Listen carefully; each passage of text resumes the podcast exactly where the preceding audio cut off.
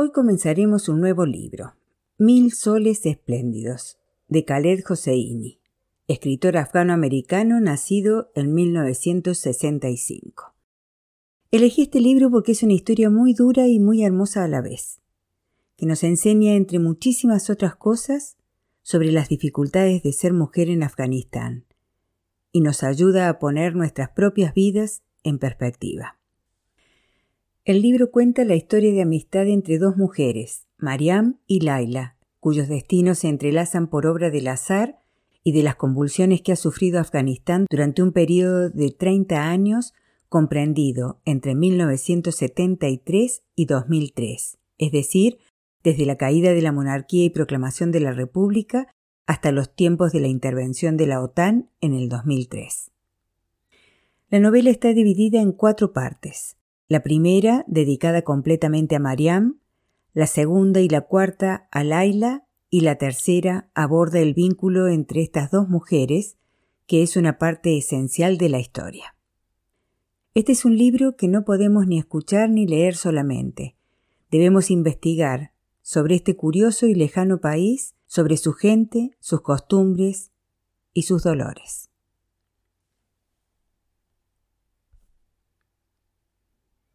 Mil soles espléndidos, escrito por Khaled Joseini en el año 2007. Prefacio. Hija ilegítima de un rico hombre de negocios, Marianne se cría con su madre en una modesta vivienda a las afueras de Herat. A los 15 años su vida cambia drásticamente cuando su padre la envía a Kabul a casarse con Rashid, un osco zapatero 30 años mayor que ella. Casi dos décadas más tarde, Rashid encuentra en las calles de Kabul a Laila, una joven de 15 años sin hogar. Cuando el zapatero le ofrece cobijo en su casa que deberá compartir con Mariam, entre las dos mujeres se inicia una relación que acabará siendo tan profunda como la de dos hermanas, tan fuerte como la de madre e hija.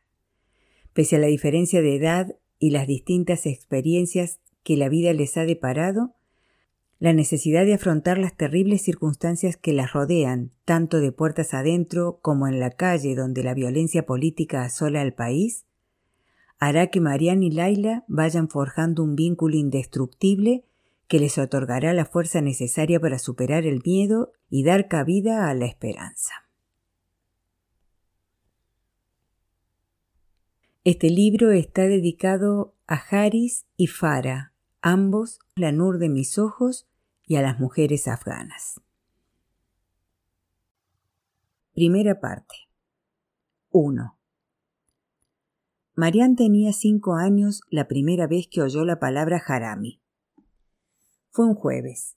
Tenía que ser un jueves porque Marian recordaba que había estado nerviosa y preocupada ese día, como solo le ocurría los jueves cuando Yalil la visitaba en el Colba. Para pasar el rato hasta que por fin llegara el momento de verlo cruzando el claro de hierba que le llegaba hasta la rodilla y agitando la mano, Mariam se había encaramado a una silla y había bajado el juego de té chino de su madre. El juego de té era la única reliquia que la madre de Mariam, Nana, conservaba de su propia madre, muerta cuando Nana tenía dos años. Nana adoraba cada una de las piezas de porcelana azul y blanca la grácil curva del pitorro de la tetera, los pinzones y los crisantemos pintados a mano, el dragón del azucarero que protegía de todo mal. Fue esta última pieza la que le resbaló de los dedos a Mariam, cayó al suelo de madera del colba y se hizo anicos.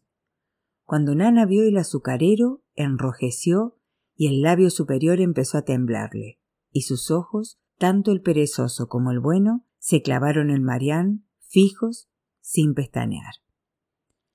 Parecía tan furiosa que Marian temió que el jin volviera a apoderarse del cuerpo de su madre, pero el jin no apareció esta vez. Nana agarró a Marian por las muñecas, la atrajo hacia sí y con los dientes apretados le dijo Eres una jarami torpe.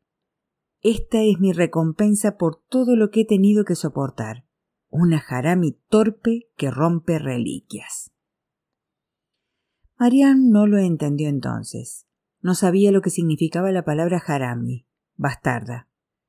Tampoco tenía edad suficiente para reconocer la injusticia, para pensar que los culpables son quienes engendran a la harami, no la harami cuyo único pecado consiste en haber nacido.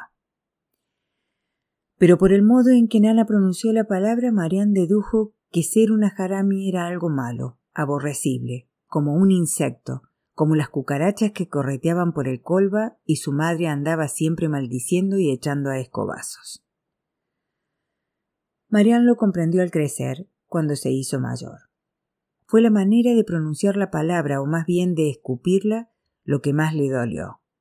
Entendió entonces a qué se refería Nana, que una harami era algo no deseado, que Mariam era una persona ilegítima que jamás tendría derecho legítimo a las cosas que disfrutaban otros, cosas como el amor, la familia, el hogar, la aceptación. Yalil nunca llamaba a Mariam por este nombre. Para Yalil, ella era su pequeña flor.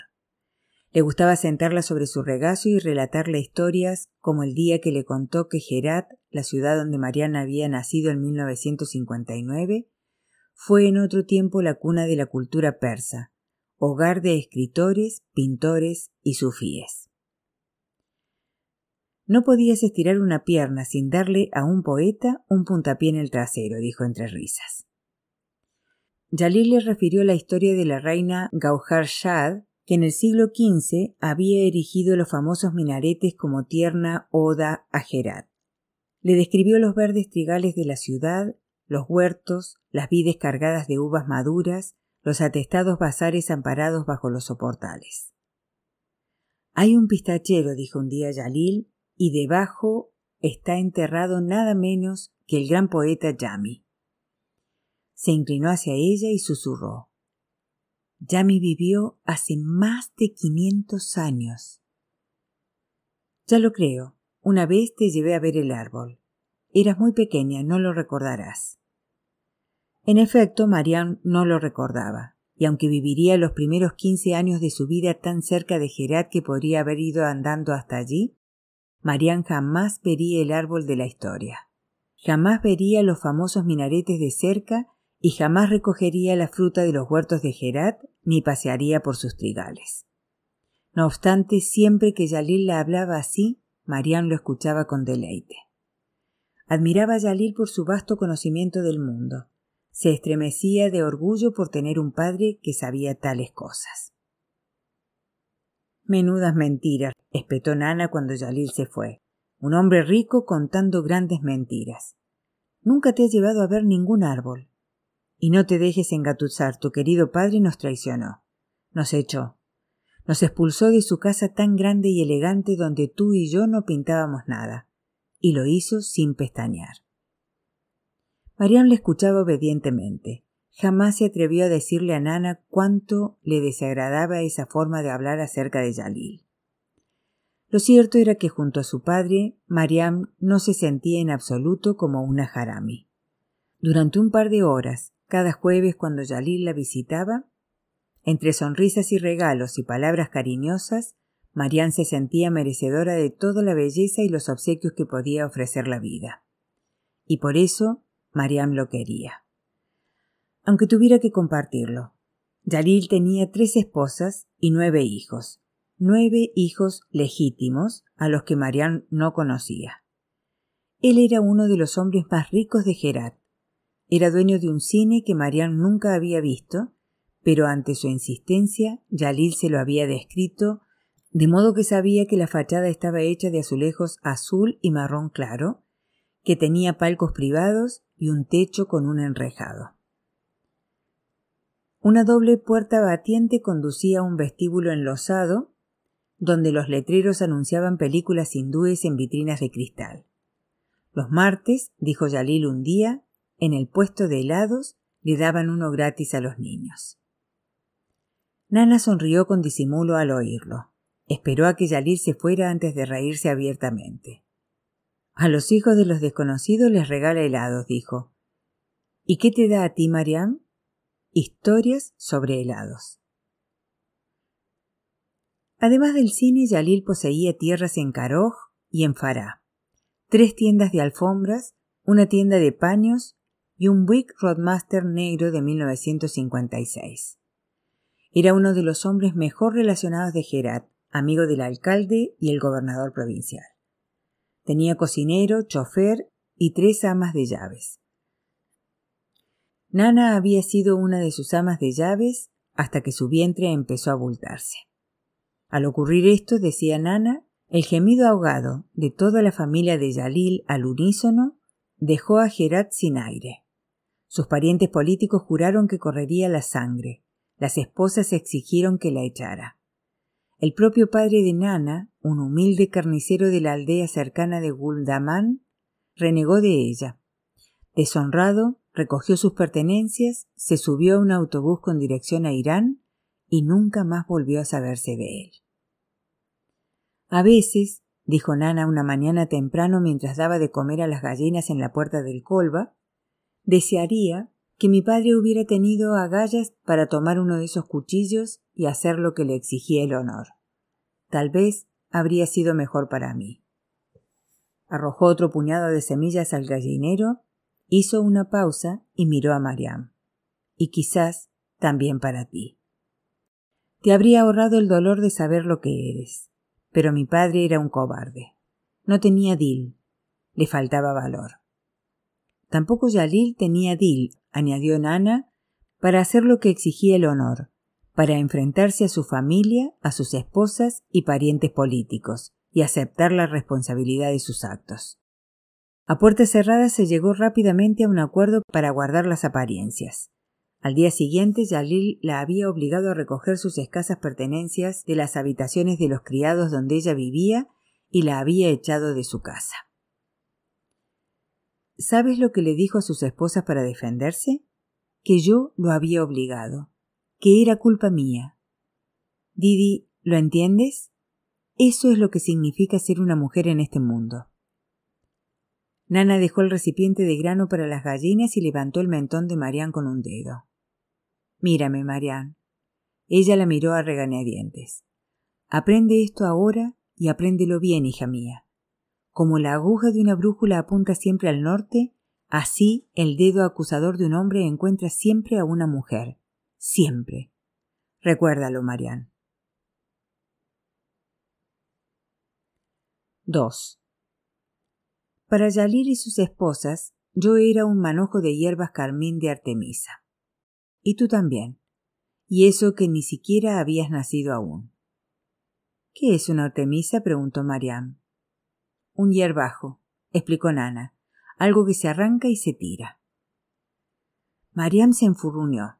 Yalil no la trataba como una mala hierba. Nunca lo había hecho. Pero le pareció más prudente acallar su protesta. Pero al contrario de lo que se hace con los hierbajos, a mí tenían que volver a plantar, ¿me entiendes? Tenían que darme agua y comida. Por ti. Este fue el acuerdo al que llegó Yalil con su familia. Nana dijo que se había negado a vivir en Gerat. ¿Para qué? ¿Para verlo todos los días paseando a sus esposas Quinchini por toda la ciudad en el coche? Dijo que tampoco había querido vivir en la casa vacía de su padre en Guldamán, una aldea situada en una empinada colina dos kilómetros al norte de Gerat, y añadió que había decidido instalarse en algún lugar solitario, aislado, donde los vecinos no miraran su vientre, la señalaran, soltaran risitas burlonas o peor aún, la atacaran con falsa amabilidad. Y créeme, prosiguió Nana, para tu padre fue un alivio no tenerme cerca, le convenía. Fue Musin, el hijo mayor de Yalil con su primera esposa, Yadilla, quien sugirió que se instalaran en el claro. Se encontraba a las afueras de Guldamán. Para llegar allí había que ascender por un sendero de tierra con rodadas que surgía de la carretera principal entre Gerat y Guldamán. A ambos lados del sendero crecía la hierba hasta la rodilla, salpicada de flores blancas y amarillas. El camino subía por la colina serpenteante hasta un campo llano donde había álamos y abundantes arbustos silvestres. Desde allá arriba se distinguían los extremos de las herrumbrosas palas del molino de viento de Guldamán a la izquierda y a la derecha se desplegaba todo Gerat. El camino conducía a un amplio arroyo bien poblado de truchas que bajaba de las montañas de Safid Ko, las cuales rodeaban Guldaman. Doscientos metros río arriba en dirección a las montañas había un bosquecito circular de sauces llorones. En el centro, a la sombra de los árboles, se abría el claro. Yalil fue hasta allí para echar un vistazo. Cuando regresó, dijo Nana, hablaba del claro como un carcelero que alardea de los limpios muros y los suelos relucientes de su prisión.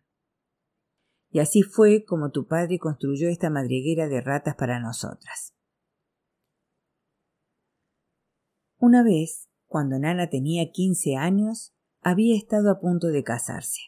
El pretendiente era un muchacho Shindan, un joven vendedor de periquitos. Marian conocía la historia de la propia Nana y aunque ésta quitaba importancia al episodio, el brillo melancólico de su mirada proclamaba que a la sazón había sido feliz. Tal vez en aquellos días previos a su boda, Nana había sido realmente dichosa por primera y única vez en su vida. Cuando Nana le contó la historia, Mariam estaba sentada en su regazo y trataba de imaginar a su madre ataviada con el vestido de novia. La imaginaba a caballo sonriendo tímidamente tras el velo verde, con las palmas pintadas de roja leña, los cabellos peinados con polvo de plata y las trenzas untadas de savia. Vio a los músicos tocando la flauta yanay y golpeando los tambores de ojol y a la chiquillería gritando y corriendo tras ella. Pero una semana antes del día de la ceremonia, un jin se había apoderado del cuerpo de Nana. Mariam no necesitaba que le diera más detalles. Lo había visto demasiadas veces con sus propios ojos. Nana desplomándose de pronto con el cuerpo rígido, los ojos en blanco y sacudiendo las extremidades como si algo la estrangulara desde dentro, mientras la comisura de los labios se le cubrían de espumarajos blancos, algunos manchados de sangre. Después sobrevenía el sopor, la aterradora desorientación, los murmullos incoherentes. Cuando la noticia llegó a Shindan, la familia del vendedor de periquitos anuló la boda. Tuvieron miedo, en palabras de Nana. Escondieron el vestido de novia. Después de aquello, ya no hubo más pretendientes. En el claro, Yalil y dos de sus hijos, Farad y Musin, construyeron el pequeño colba donde Marián iba a vivir sus primeros quince años. Lo levantaron con ladrillos secados al sol y lo cubrieron de barro y paja. Tenía una ventana y dentro había dos jergones, una mesa de madera, dos sillas de respaldo recto y estanterías clavadas a las paredes donde Nana colocó su vasija de barro y su querido juego de té chino. Yalil le llevó una estufa nueva de hierro forjado para el invierno y apiló leña en la parte trasera del colba. En el exterior instaló un tandur un horno cilíndrico de arcilla para hacer pan sobre carbón y un gallinero con una cerca alrededor. Junto con Farad y Musin, cavó un profundo hoyo a un centenar de metros del círculo de sauces y levantó una caseta que haría de. Yalil podría haber contratado trabajadores para que construyeran el colba, decía Nana, pero no lo hizo. Su idea de la penitencia. Según el relato de Nana sobre el día en que dio a luz a Mariam, nadie acudió a ayudarla. Ocurrió un día húmedo y nublado de la primavera de 1959, dijo. El vigésimo sexto año del reinado del Shah Sahir, que duró cuarenta años y en general no conoció acontecimientos de interés. Nana dijo que Yalil no se había molestado en llamar a un médico ni a una partera, aunque sabía que el jin podía entrar en su cuerpo y provocar uno de sus ataques durante el parto. Nana yació sola en el suelo del colba, con un cuchillo al lado empapada en sudor. Cuando el dolor se hizo insoportable, mordí una almohada y grité hasta quedarme ronca. Pero nadie acudió a secarme la cara ni darme un trago de agua. Y tú, Marian yo, no tenías prisa. Casi dos días me tuviste tumbada en el frío y duro suelo. No comí ni dormí, solo empujaba y rezaba para que salieras. Lo siento, Nana. corté el cordón que nos unía con mis propias manos. Para eso tenía el cuchillo. Lo siento. En ese punto, Nana siempre esbozaba una lenta y significativa sonrisa en la que se intuía la recriminación o un perdón reticente. Marianne no acertaba a determinarlo. A la joven Marianne no se le ocurría que pudiera haber injusticia alguna en tener que pedir perdón por la manera de llegar al mundo. Cuando finalmente se le ocurrió más o menos al cumplir los diez años, Marianne dejó de creer en aquella historia sobre su nacimiento. Creía la versión de Yalil que afirmaba que estaba fuera, pero había dispuesto que llevaran a Nana a un hospital de Gerat, donde la habían atendido un médico y había estado en una cama limpia, con una habitación bien iluminada. Yalil meneó la cabeza con pesar cuando Marianne le habló del cuchillo.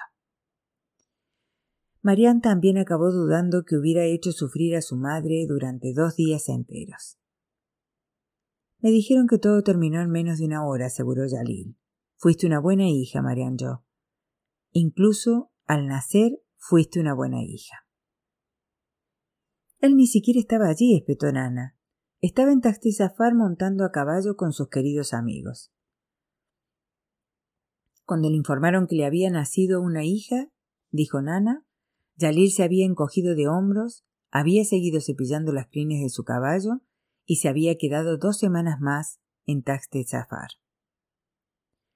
La verdad es que ni siquiera te tomó en brazos hasta que tuviste un mes, y solo te miró una vez. Comentó que tenías la cara alargada y te puso de nuevo en mis brazos. Marianne también acabó dudando de esa parte de la historia. Sí, admitió Yalil, estaba montando a caballo en Zafar, pero al recibir la noticia no se había encogido de hombros, había saltado sobre su caballo y regresado a Gerat.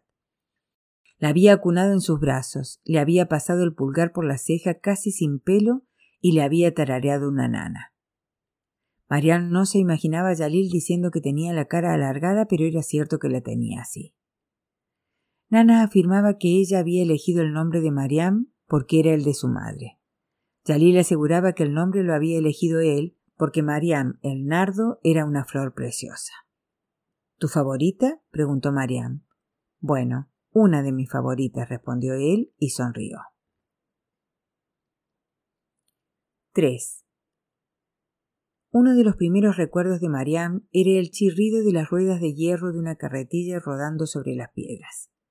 La carretilla llegaba una vez al mes llena de arroz, harina, té, azúcar, aceite para cocinar, jabón y pasta de dientes. La llevaban dos de los hermanastros de Mariam, por lo general eran Musin y Ramin, y a veces Ramin y Farad. Los muchachos se turnaban para empujar la carretilla cuesta arriba por el sendero, sobre piedras y guijarros, evitando baches y arbustos hasta llegar al arroyo. Allí tenían que vaciarla y cargar los bultos para vadearlo. Primero pasaban con la carretilla y luego volvían a cargarla. A continuación debían empujarla doscientos metros más a través de la alta y espesa hierba rodeando matorrales. Las ranas se apartaban de un salto a su paso. Los hermanos espantaban los mosquitos de sus caras sudorosas a manotazos. Tiene criados, decía Mariam. Podría enviarlos a ellos. Su idea de la penitencia, replicaba Nana. Marian y Nana salían al oír el sonido de la carretilla. Marian recordaría siempre a su madre tal como la veía el día del aprovisionamiento. Una mujer alta, huesuda y descalza que se apoyaba en el dintel con sus perezosos ojos convertidos en rendijas y los brazos cruzados en un gesto desafiante y burlón. El sol iluminaba sus cabellos cortos y despeinados sin cubrir. Llevaba una camisa gris que no le sentaba bien, abotonada hasta el cuello y los bolsillos llenos de piedras del tamaño de castañas. Los chicos se sentaban junto al arroyo y esperaban a que ellas dos metieran las provisiones en el colba. No osaban acercarse a menos de treinta metros, aunque Nana tenía mala puntería y la mayor parte de las piedras aterrizaban lejos de su objetivo. Nana gritaba a los muchachos mientras acarreaba los sacos de arroz al interior del colba y les llamaba cosas que Marianne no entendía. Maldecía a sus madres y les hacía muecas de odio. Los muchachos nunca le devolvían los insultos. Marian se compadecía de ellos. Qué cansados debían de tener los brazos y las piernas, pensaba, de tanto empujar aquella pesada carga. Le habría gustado ofrecerles agua, pero no decía nada, y si ellos la saludaban con la mano, ella no les devolvía el saludo. En una ocasión, para complacer a Nana, Marian incluso gritó a Musin y le dijo que su boca parecía el culo de un lagarto, aunque luego se moría de culpabilidad, vergüenza y miedo de que se lo contaran a Yalil. Pero Nana se rió tanto mostrando los picados dientes que Marian temió que le diera uno de sus ataques. Nana miró a Marian cuando terminó y dijo Eres una buena hija. Cuando la carretilla quedaba vacía, los muchachos volvían corriendo y se alejaban empujándola. Mariana esperaba verlos desaparecer entre la alta hierba y los matojos floridos. ¿Vienes? Sí, Nana.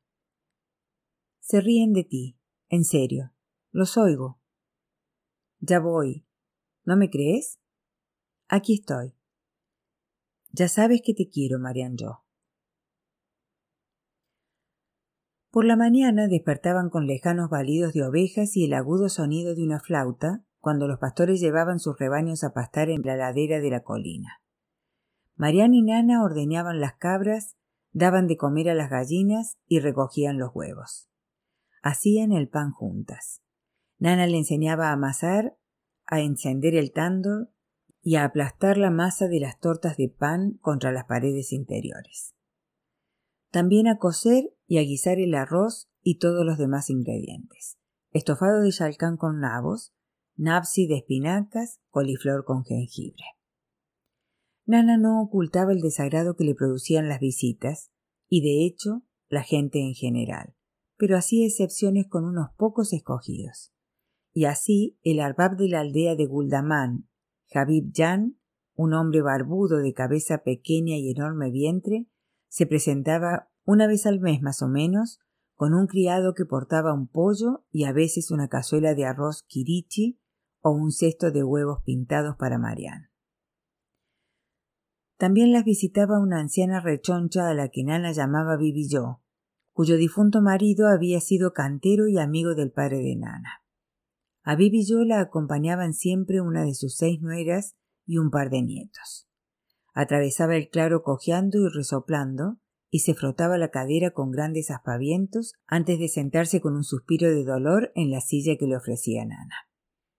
Vivi yo siempre llevaba algo para Mariam, una caja de dulce d'Islemé, una cesta de membrillos.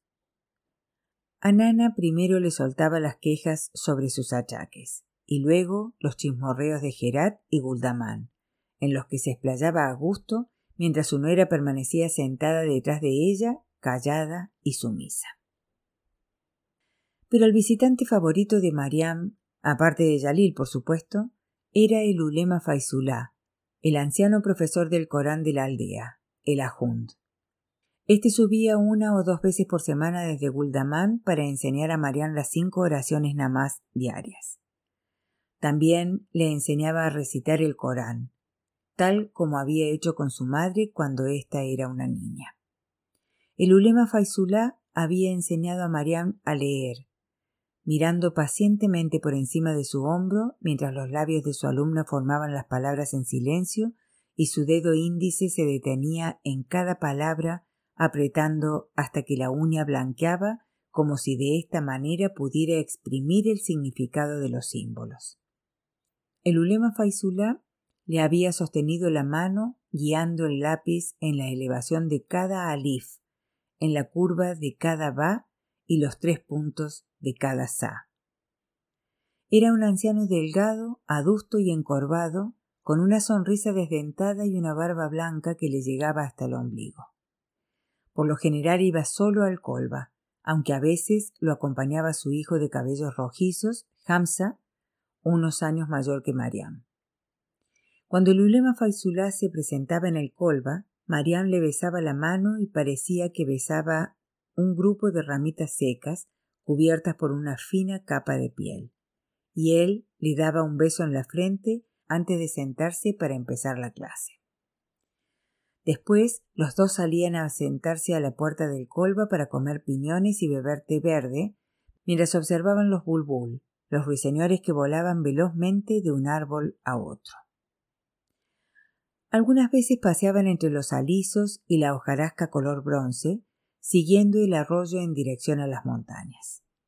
El ulema Fausulá pasaba las cuentas de su rosario tasbé mientras caminaban y con su voz temblorosa contaba a Marián historias de todas las cosas que había visto en su juventud, como la serpiente de dos cabezas que había encontrado en Irán, en el puente de los treinta y tres arcos de Isfahán, o la sandía que había partido a las puertas de la mezquita azul de Mazar para descubrir que las pepitas formaban la palabra Alá en una mitad y Akbar en la otra. El ulema Faisulá confesó a Marián que, en algunas ocasiones, no comprendía el significado de las palabras del Corán, pero que le gustaban los sonidos cautivadores que surgían de su lengua al pronunciar las palabras en árabe. Dijo que lo consolaban, que sosegaban su corazón. También a ti te consolarán, Marian Yo, aseguró. Puedes solicitar su ayuda en momentos de necesidad y no te fallarán. Las palabras de Dios jamás te traicionarán, hija mía. El ulema Faisulá sabía escuchar tan bien como se expresaba.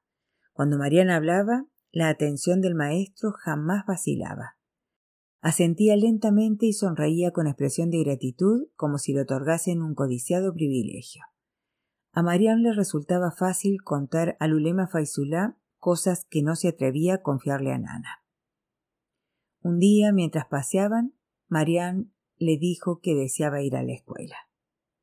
Me refiero a una escuela de verdad, a Jun Sahib, a un aula, como los demás hijos de mi padre. El ulema Faisulá se detuvo. La semana anterior, Bibi yo le había dado las noticias de que las hijas de Shalil, Saidé y Najid, asistirían a la escuela Mary para niñas de Gerard. Desde entonces, en la cabeza de Marianne daban vueltas pensamientos sobre aulas y maestros, imágenes sobre cuadernos con hojas pautadas, columnas de números y plumas que dejaban gruesos y oscuros trazos. Se imaginaba a sí misma en la clase con otras niñas de su edad. Marianne ansiaba colocar una regla sobre un papel y trazar líneas que parecieran importantes. ¿Es eso lo que quieres? preguntó el ulema Faisulá, fijando en ella sus dulces ojos llorosos, con las manos a la espalda y la sombra de su turbante proyectándose sobre una mata de hirsutos ranáculos. Sí. ¿Y quieres que yo le pida permiso a tu madre? Mariam sonrió. Sabía que nadie en el mundo aparte de Yalil la comprendía mejor que su anciano maestro. Entonces, ¿qué puedo hacer? Dios, en su sabiduría, nos ha asignado a cada uno de nosotros debilidades, y la mayor entre las muchas que poseo es mi incapacidad de negarte nada, Marian yo, dijo el ulema dándole unos golpecitos en la mejilla con su dedo artrítico. Pero más tarde, cuando habló con Nana, ésta dejó caer el cuchillo con el que estaba cortando cebollas en rodaja. ¿Para qué? preguntó. Si la niña quiere aprender, permite que lo haga, Deja que reciba una educación. ¿Aprender? ¿Aprender qué, Ulema Sahib? replicó Nana con aspereza. ¿Qué ha de aprender? Desvió la mirada hacia Marianne. La pequeña bajó los ojos y se contempló las manos. ¿Qué sentido tiene enviar a la escuela a alguien como tú? Sería como sacar brillo a una escupidera. Además, en esos sitios no se aprende nada que valga la pena. Solo existe una sola habilidad que las mujeres como tú y yo necesitamos en la vida y eso no lo enseñan en los colegios. Mírame. No deberías hablarle así, hija mía, intervino el ulema Fausula. Mírame. Mariam obedeció. Solo una habilidad, y es esta, Tajamul, resistir. ¿Resistir qué, nana? Oh, no te preocupes por eso, contestó. No te faltarán cosas que resistir y añadió que las mujeres de Yalil la habían llamado horrible y sucia hija de cantero y que la habían obligado a lavar la ropa en medio del frío hasta que la cara se le quedaba helada y le ardían los dedos. Es lo que nos toca en esta vida a las mujeres como nosotras. Resistimos. Es lo único que tenemos. ¿Lo entiendes? Además, en la escuela se reirán de ti. Sí, te llamarían Harami. Dirían cosas horribles sobre ti. No lo permitiré. Mariam asintió. Y no quiero oírte volver a hablar de escuelas. Eres todo lo que tengo. No voy a perderte. Mírame. No vuelvas a hablar de escuelas. Sé razonable, mujer. Si la niña quiere, empezó el ulema Faisulá.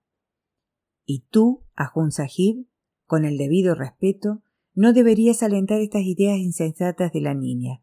Si realmente te importa, hazle comprender que su sitio está aquí, en casa, con su madre. No hay nada para ella allá afuera.